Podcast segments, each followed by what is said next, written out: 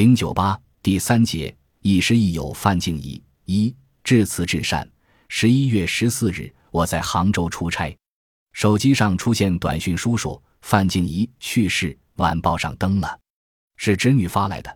突然间觉得头脑里是一片空白，这个世界似乎停住了，我的脚步动不了，被后面人推着，发现自己是在走向飞机的通道上，坐到座位上，心神稍定，马上涌到头脑来的便是范静怡退回西藏两河虫草的情节。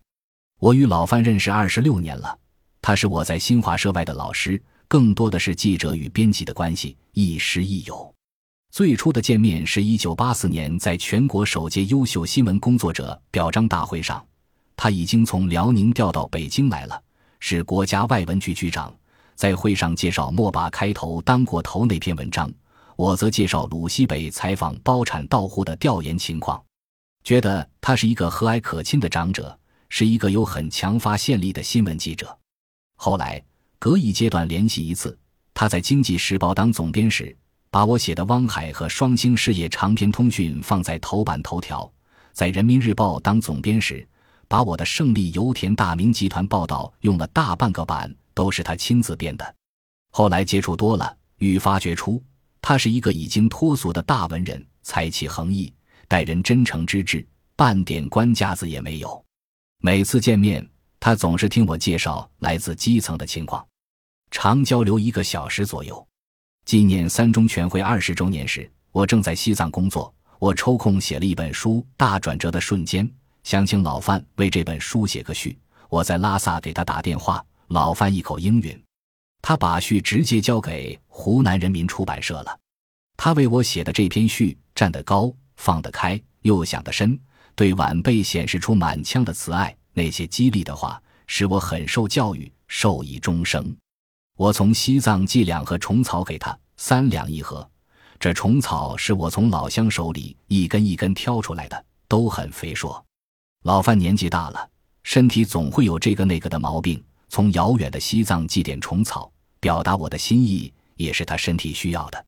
过了几天，老范打来电话了，说收到一个包裹。问里面是什么？我说是两盒虫草。他说虫草有什么用？我说有病治病，无病养身，对肾与肺都有好处。他说我不要补养，我只吃米饭米粥，什么营养品也不吃。我说不费事的，放在酒瓶里泡着就行。老范说好，我知道了，并表示感谢。作为他的学生，多次聆听他的教导；作为外单位的记者，他总是虚怀若谷的接待。我从未给他表示过什么，寄上一点虫草，只是聊表自己一点心意。没有想到几天后，这个包裹原封不动的被退到拉萨，老范连拆也没拆，便在包裹封皮上写上退回地址。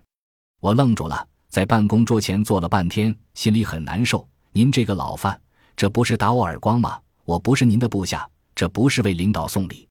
您在业务上帮助过我多次。何况您为我的书写序是用了心思的，这也算是给您的稿费呀。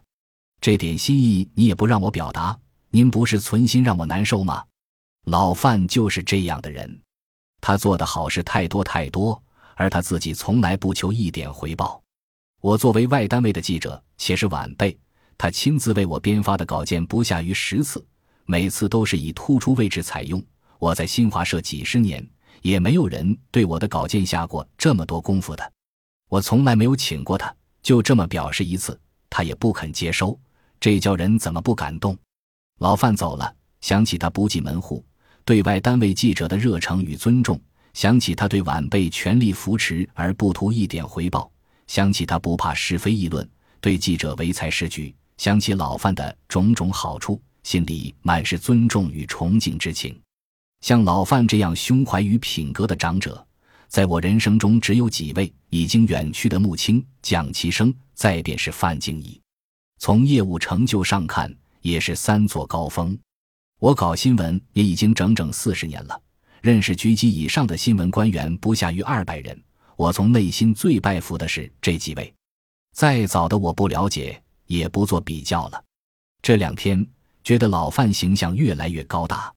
老范的慈眉善目是那样动人，简直是一尊活佛。怪不得老范走时，他最后工作的地方——清华大学学堂烈火熊熊。这是中国学界在为范静怡这位新闻界大活佛举行火葬仪式，在为他送行礼。